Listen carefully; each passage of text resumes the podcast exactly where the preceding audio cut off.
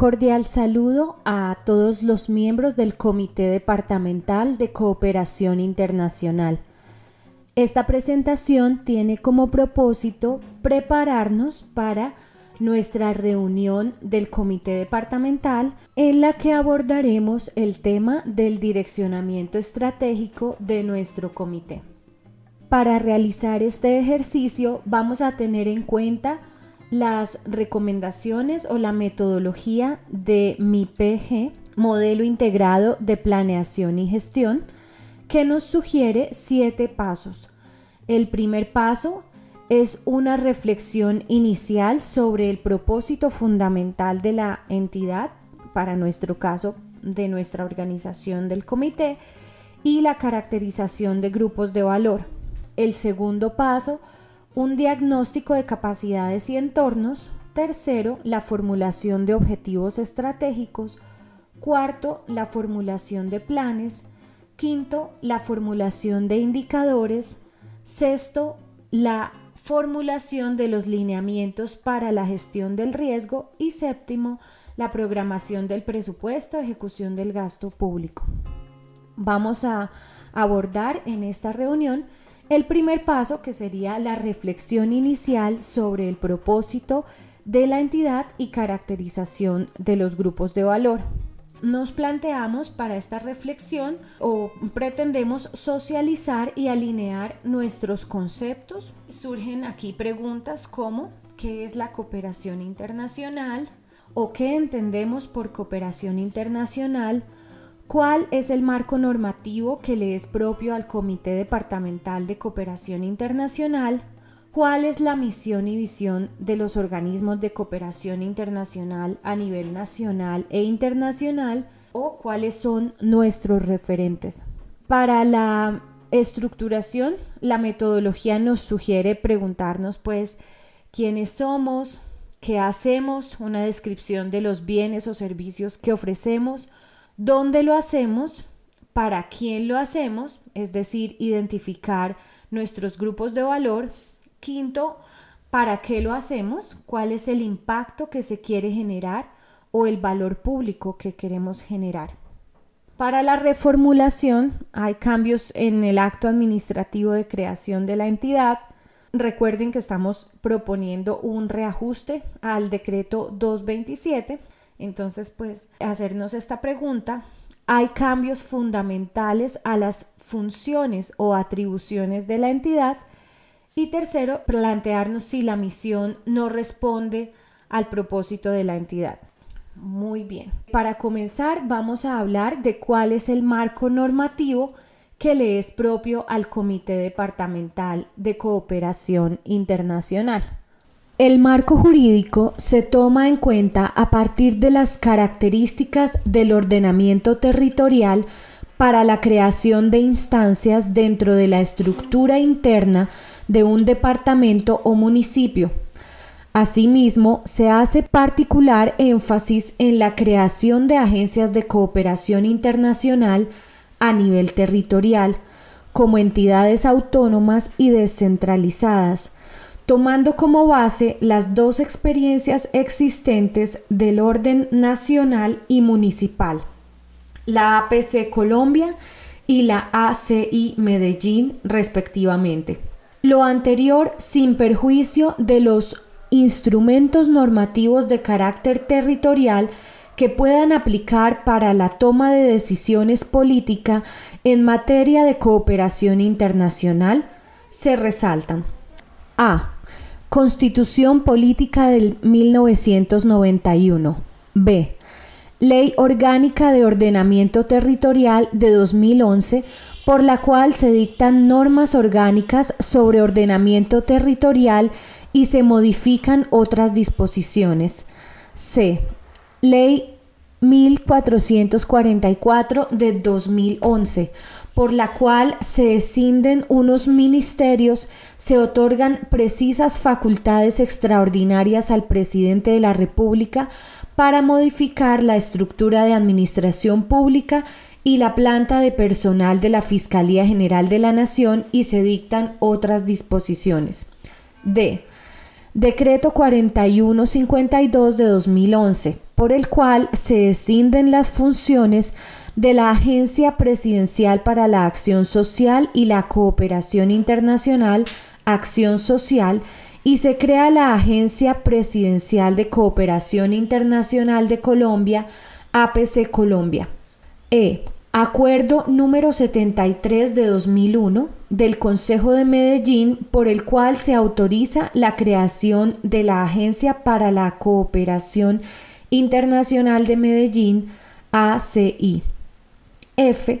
La Ley 489 de 1998 por la cual se dictan normas sobre la organización y funcionamiento de las entidades del orden nacional, se expiden las disposiciones, principios y reglas generales para el ejercicio de las atribuciones previstas en los numerales 15 y 16 del artículo 189 de la Constitución Política y se dictan otras disposiciones.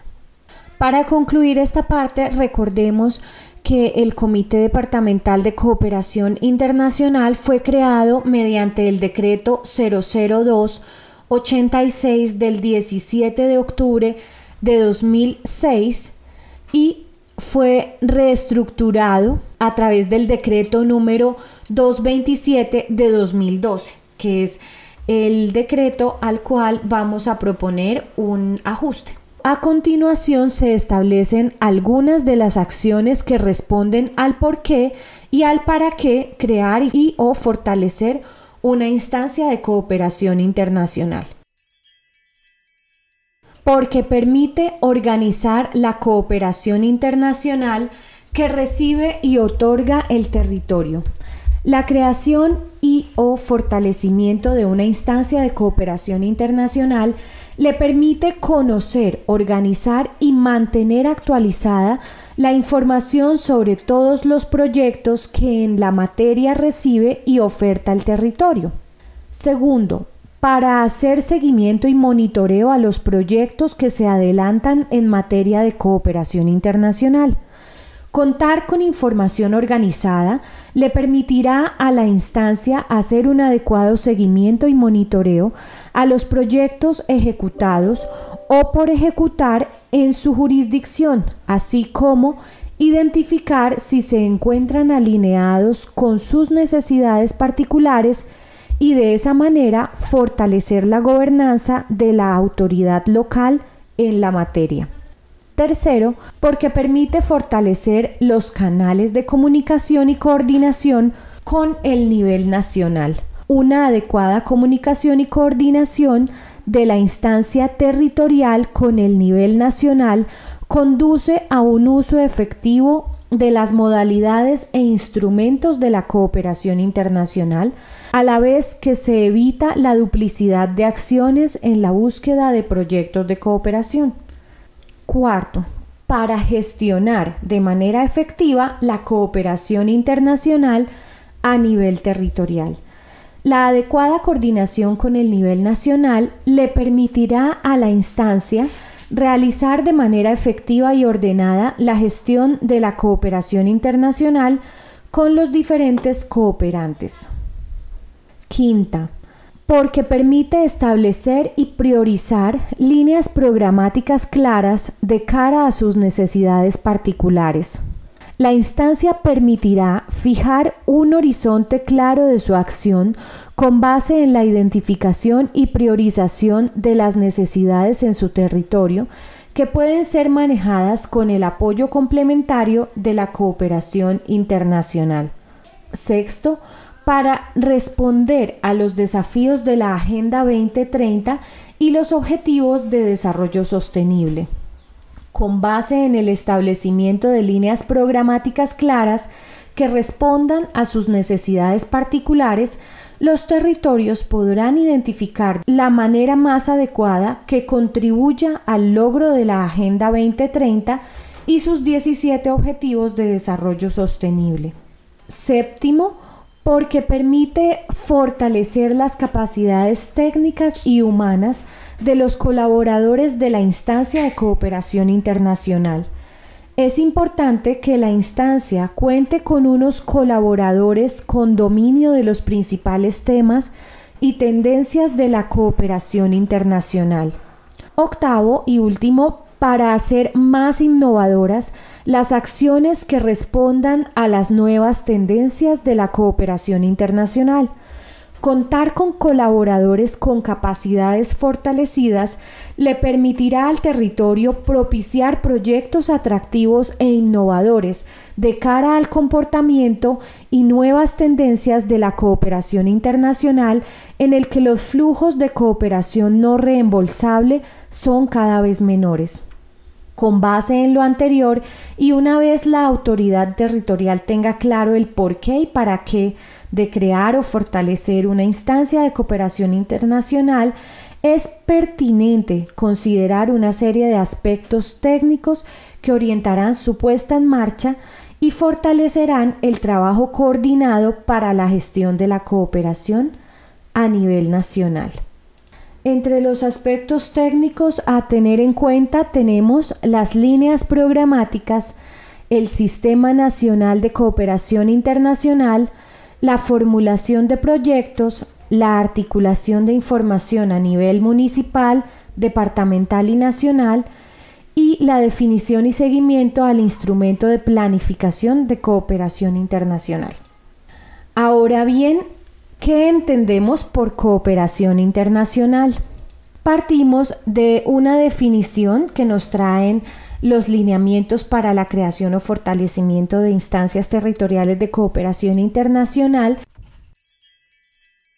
Cooperación. Acción de unir y dirigir a dos o más actores para desarrollar un trabajo conjunto, articulado, armonioso y sincronizado de cara a alcanzar objetivos comunes. También quisiera traer a esta reflexión algunos conceptos de la guía para construir asociaciones multi-stakeholder o multiactor de alto impacto para alcanzar los objetivos de desarrollo sostenible, que fue publicada por las Naciones Unidas en julio del año pasado, con el objetivo de transmitir la magia de cómo las asociaciones multiactor a nivel de país pueden producir resultados extraordinarios hacia los objetivos de desarrollo sostenible y proporcionar una orientación clara sobre cómo construir colaboraciones más sólidas y efectivas. Partimos de em, este concepto de juntar los puntos todas las ideas, personas, tecnologías, instituciones y recursos que se requieren para lograr los objetivos de desarrollo sostenible ya están disponibles y la tarea es cómo involucrarlos y combinarlos de maneras nuevas y transformadoras. Esta premisa fundamental de suficiencia en lugar de escasez de recursos se encuentra en el enfoque de maximización de valor de la iniciativa Acelerador de Asociaciones de la Agenda 2030. Es un pensamiento muy liberador unir los puntos entre los recursos de nuevas maneras incluido el pensar de manera diferente sobre lo que incluso significa la palabra recurso, y esto requiere capacidades creativas que la mayoría de nosotros tenemos en abundancia, pero a veces no aprovechamos. En las imágenes de esta diapositiva, los puntos representan todos los recursos que están potencialmente disponibles para lograr los objetivos de desarrollo sostenible. Para la mayoría de nosotros, la mayor parte del tiempo, estos puntos están separados. Rara vez se nos ocurre pensar siquiera en las posibles conexiones entre, digamos, una estrategia de desarrollo industrial y la nutrición infantil, o entre una composición musical y el cultivo de algas. A veces, sin embargo, estas conexiones ya están hechas y nosotros trazamos algunas líneas tentativas entre campos y áreas aparentemente dispares. Esto comienza a movernos más allá de nuestros hilos y zonas de confort. Ahí vamos en la dirección correcta. Pero, ¿y si nos diéramos permiso para redibujar las conexiones entre los recursos disponibles para cumplir los objetivos de desarrollo sostenible? ¿Y si nos acercáramos a cada uno de nuestros encuentros como oportunidades para crear ideas y que si las mejores y más interesantes ideas surgieran de las fuentes más improbables, ¿qué nuevas conexiones podrían surgir entonces? En la larga historia de la humanidad, aquellos que aprendieron a colaborar e improvisar de manera más efectiva han prevalecido. Charles Darwin Supongamos que la situación actual luce como la imagen de la izquierda, poca colaboración y coherencia entre empresas, gobierno, sociedad civil, academia, etc. La nueva normalidad lucirá como la imagen de la derecha, colaboración sistemática entre los sectores sociales, donde quiera que se pueda crear valor hacia el objetivo común. Ahora vamos a ver la definición de asociación.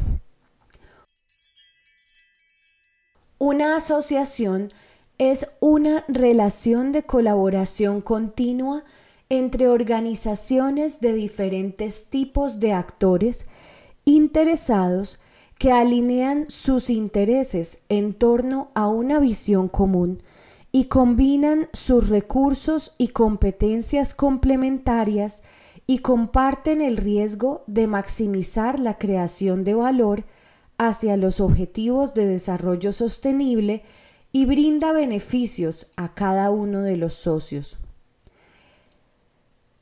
Esta guía se basa en la definición de Naciones Unidas de una asociación multiactor de partes interesadas para los objetivos de desarrollo sostenible de la siguiente manera.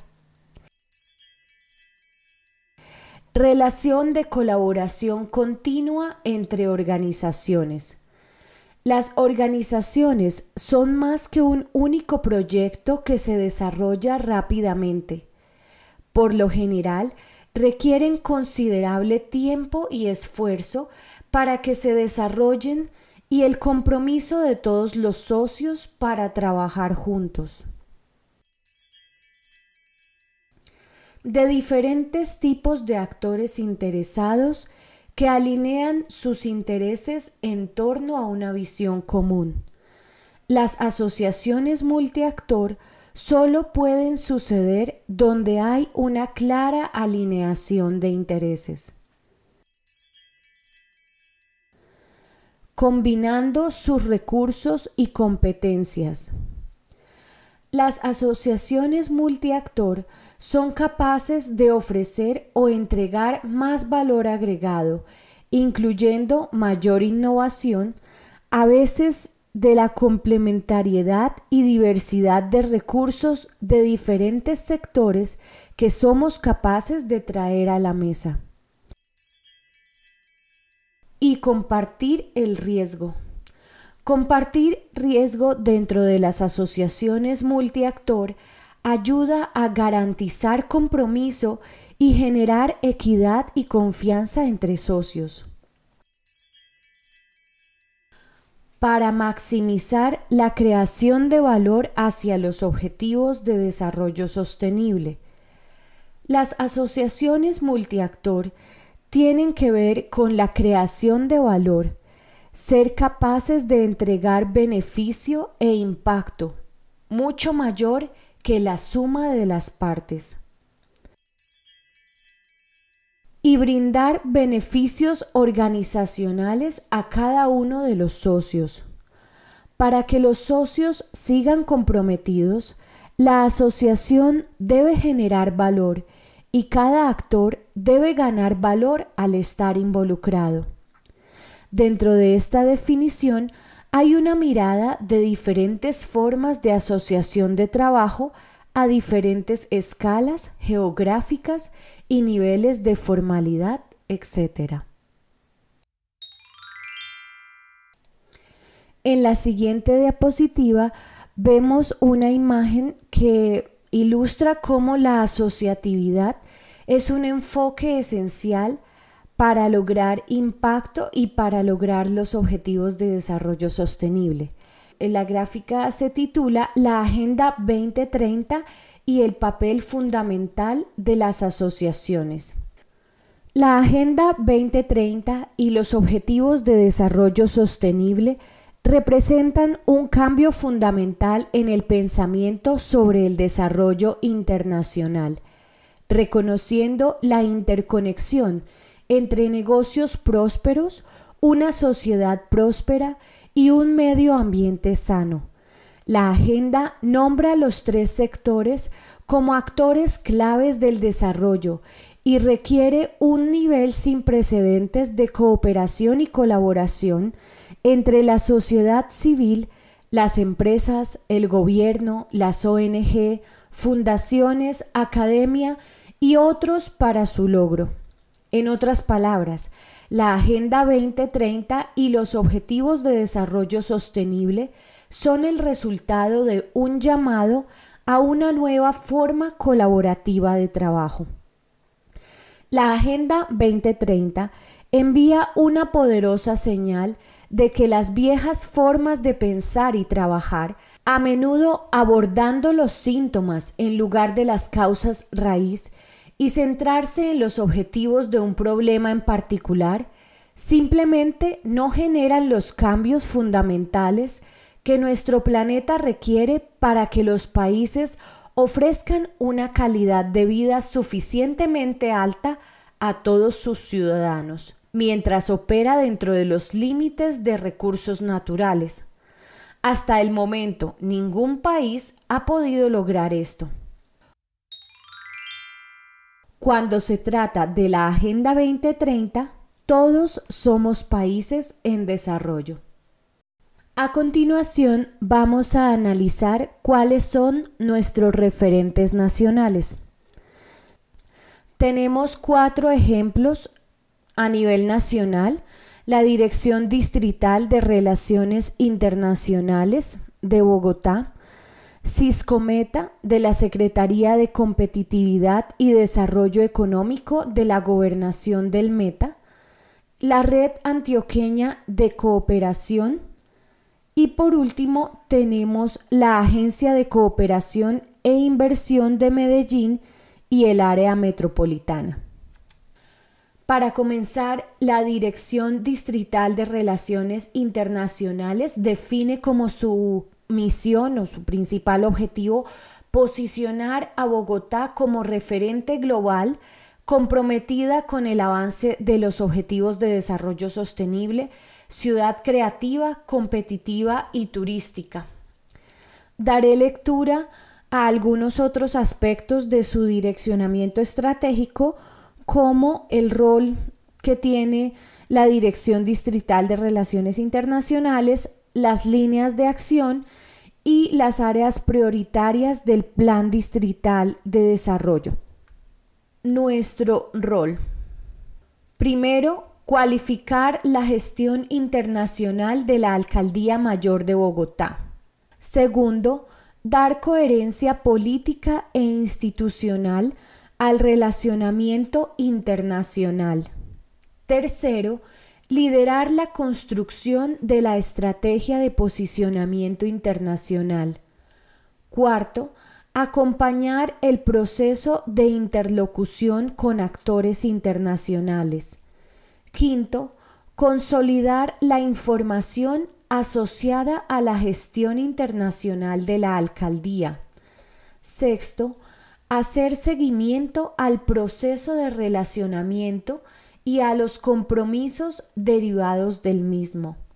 Séptimo y último, evaluar nuestra efectividad con los aliados. Sus líneas principales de acción son tres. Primera, Articulación de diferentes instancias al interior de la alcaldía para la interlocución con aliados externos. Segundo, identificación y generación de alianzas con actores públicos y privados nacionales e internacionales para movilizar recursos técnicos y financieros que permitan consolidar el Plan Distrital de Desarrollo. Tercero, creación de conocimiento colectivo por medio de intercambios de buenas prácticas y experiencias significativas que retroalimentan y fortalecen las políticas públicas distritales. Las áreas prioritarias del Plan Distrital de Desarrollo son las siguientes. Reverdecer a Bogotá, Bogotá, epicentro de paz y reconciliación, Sistema Distrital de Cuidado, Ingreso mínimo garantizado, Reto la U, oportunidades para jóvenes, Gobierno abierto y gestión del COVID. Continuamos con el sistema de cooperación del META de la Secretaría de Competitividad y Desarrollo Económico, Gerencia, Ciencia, Innovación y Cooperación, CISCOP Meta. El CISCOP Meta es un instrumento de articulación y coordinación de todos los actores. Su objetivo es maximizar y potenciar los recursos de la cooperación. Definen unos espacios de articulación como mesas sectoriales, mesas interagenciales, macromesas y mesas municipales los enlaces sectoriales y municipales tienen cinco propósitos. La articulación con la Gerencia de Ciencia, Innovación y Cooperación de la Secretaría de Competitividad y Desarrollo Económico. Segundo, informar acerca de las agencias que tienen presencia en su territorio. Tercero, la promoción y difusión de convocatorias para gestionar transferencias de conocimiento. Cuarto, receptar y emitir información de la cooperación. Y quinto, ser un enlace hacia su respectivo alcalde o secretario para informar y o asistir a eventos y reuniones. Nuestro tercer ejemplo viene de la gobernación de Antioquia, Secretaría de Productividad y Competitividad, Allí nos presentan una agenda internacional de Antioquia. Entonces, dentro de esa agenda está en promoción territorial está marca Antioquia y presencia institucional en eventos y medios internacionales. El segundo punto de la agenda es la atracción de inversión extranjera directa y de allí se desprenden la estrategia de relocalización near sourcing, acompañamiento a inversionistas y fomento a las zonas francas. El tercer punto es la promoción de exportaciones. Entonces allí tienen el fortalecimiento empresarial y las ruedas de negocio, misiones y misiones comerciales. Y el cuarto punto de esta agenda es la gestión de cooperación internacional y para ello tienen tres puntos, el fortalecimiento a capacidades, gestión de cooperantes y la red antioqueña de cooperación. Es muy similar a mm, lo que tenemos nosotros como Comité Departamental de Cooperación Internacional. Dice, ¿qué es la red antioqueña de cooperación internacional? Es el instrumento de articulación interinstitucional para la generación de capacidades y trabajo conjunto en temas de cooperación e internacionalización territorial en el departamento de Antioquia. El propósito superior es establecer un espacio de concertación y articulación sinérgica entre los actores del territorio antioqueño para la proyección estratégica en torno a la cooperación internacional. Sus objetivos son el fortalecimiento de la gestión para la internacionalización del Departamento de Antioquia. Segundo, la coordinación y articulación entre actores institucionales y estrategias del territorio. Tercero, la gestión de proyectos estratégicos y multiactor. Los miembros de la Red Antioqueña de Cooperación son la Gobernación de Antioquia, el Instituto para el Desarrollo de Antioquia, IDEA, el Área Metropolitana del Valle de Aburrá, la Agencia de Cooperación e Inversión de Medellín y el Área Metropolitana ASI Medellín, Confama, Confenalco, la Asociación de Fundaciones Familiares y Empresariales, universidades y la Federación Antioqueña de ONG. APC Colombia actúa como invitado permanente y proporciona asistencia técnica a la red. ¿Cómo opera? Opera a través de reuniones mensuales, Secretaría Técnica Rotativa anualmente, quórum deliberante y decisorio, la mitad más uno, y la vigencia es de cuatro años con renovación automática. Los miembros funciones o unos compromisos. Primero, las partes se comprometen a trabajar por los objetivos de la Red Antioqueña de Cooperación Internacional mencionados previamente. Segundo, brindar apoyo técnico desde sus capacidades y conocimientos propios a los procesos, actividades y asociaciones y acciones puntuales dispuestos por la red en su plan de trabajo anual. Tercero, apoyar a la Secretaría Técnica en la gestión, implementación y ejecución del plan de trabajo anual. Y cuarto, los demás que se consideren necesarios y que sean acordados por las partes en las reuniones de la red y de las cuales se dejará acta. Define también las funciones de la Secretaría Técnica Primero, coordinar las actividades enmarcadas en el plan de trabajo anual de la red. Segundo, implementar en conjunto con las entidades representadas en la red el plan de trabajo anual. Tercero, coliderar en conjunto con APC Colombia la asistencia técnica provista por la red a las entidades territoriales susceptibles de cooperación internacional y de procesos de internacionalización con incidencia en el Departamento de Antioquia. Cuarto, proporcionar espacios de comunicación entre las entidades representadas en la red para los fines que se consideren pertinentes. Quinto, presentar la agenda de las sesiones mensuales. Sexto, redactar el acta correspondiente a las sesiones mensuales.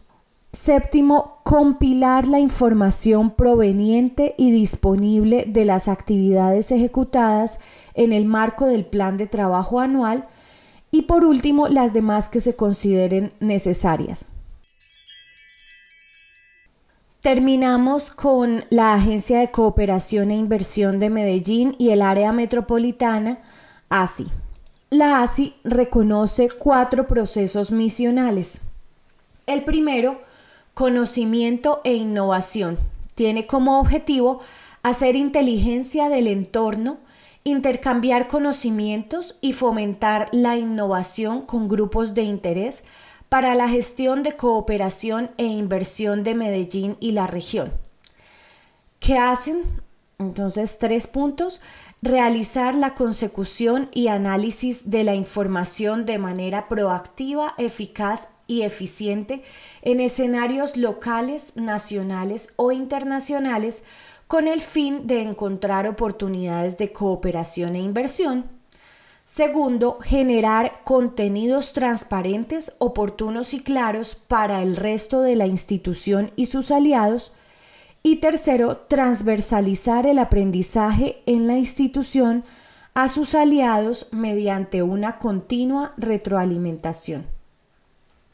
El segundo eje misional son las relaciones locales e internacionales, que tiene como objetivo generar, mantener y potenciar relaciones estratégicas con entes locales e internacionales de interés para la agencia, la ciudad y la región, que hacen el relacionamiento con aliados locales, nacionales e internacionales, las agendas técnicas de trabajo tanto en cooperación como en inversión, las agendas diplomáticas o protocolarias, el intercambio de buenas prácticas, cooperación col-col y cooperación sur-sur, y el monitoreo, evaluación y coordinación de la participación de la ciudad en eventos internacionales.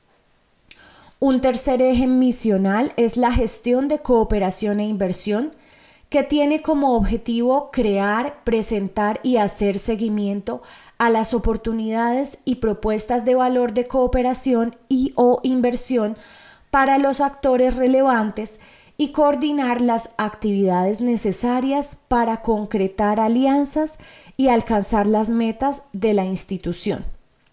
¿Qué hacen?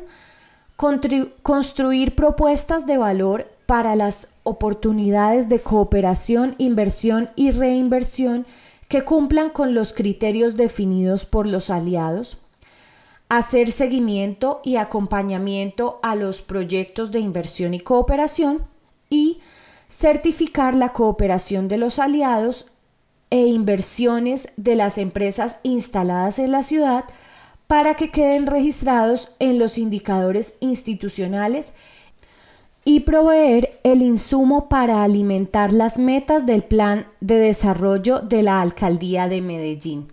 El cuarto eje misional de la ASI eh, son las comunicaciones, que tienen como objetivo difundir el mensaje de la ASI Medellín y el plan de desarrollo de la Alcaldía de Medellín con los aliados internacionales para promover la ciudad como el mejor destino de inversión y cooperación. Posicionar la marca ASI Medellín como una entidad infaltable en el conglomerado público para el desarrollo y progreso de la ciudad. ¿Cómo lo hacen? Primero, apoyo en la divulgación de contenidos para dar a conocer los logros y avances en las distintas líneas temáticas y sectores priorizados por la agencia. Segundo, elaboración de boletines de prensa, concepción y ejecución de rondas y ruedas de prensa, atención a prensa internacional, monitoreo de prensa, identificación de periodistas y líderes de opinión, contacto y relacionamiento con medios, Tercero, conceptualización, desarrollo y ejecución de eventos institucionales para el relacionamiento con públicos estratégicos. Cuarto, postulación a premios internacionales en los que la ciudad resalta diferentes fortalezas y capacidades institucionales.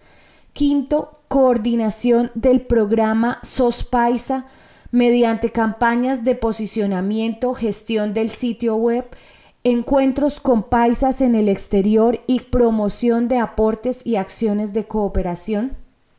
Sexto, conceptualización y redacción de boletines para la gestión interna y externa de la agencia. Séptimo, realización de contenidos y conceptualización de propuestas de divulgación para alimentar los medios de comunicación de la agencia con videos institucionales, boletines, redes sociales, revista Link e informes de gestión. Y por último, la gestión y desarrollo de contenidos para las redes sociales de la ASI, Facebook, Twitter, Instagram, LinkedIn y YouTube.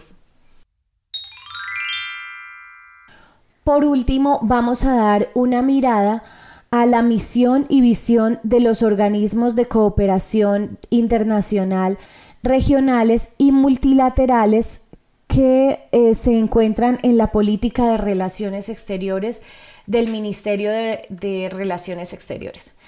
Entonces tenemos el Sistema Económico Latinoamericano y del Caribe, CELA, que tiene como misión promover un sistema de consulta y coordinación para concertar posiciones y estrategias comunes de América Latina y el Caribe en materia económica ante países, grupos de naciones, foros y organismos internacionales e impulsar la cooperación y la integración entre países de América Latina y el Caribe. Segundo, la Organización del Tratado de Cooperación Amazónica, OTCA, en este escenario global, la OTCA es el foro apropiado para profundizar el diálogo y fortalecer el proceso de cooperación para la región amazónica. La visión de la acción regional plantea retos de incorporación y transversalización de la perspectiva de género en los proyectos de desarrollo regional e incorporación del tema de ciudades sostenibles a la agenda de trabajo de la OTCA. La Organización Latinoamericana de Energía, OLADE, tiene como misión contribuir a la integración, el desarrollo sostenible y la seguridad energética de la región, asesorando e impulsando la cooperación y la coordinación entre sus países miembros. Como visión, la OLADE es la organización política y de apoyo técnico mediante la cual sus Estados miembros realizan esfuerzos comunes para la integración energética regional y subregional. Ahora tenemos eh, la cumbre de las Américas. El objetivo de este foro es analizar y debatir sobre los problemas y desafíos que enfrenta el continente americano, así como afianzar la integración hemisférica y la responsabilidad nacional y colectiva a fin de mejorar el bienestar económico y la seguridad de los ciudadanos de los países participantes.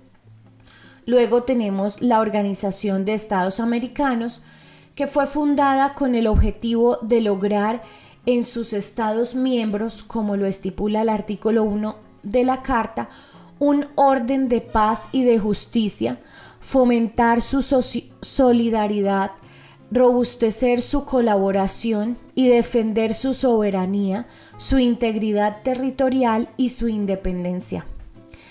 Y por último tenemos eh, la Organización de las Naciones Unidas, ONU.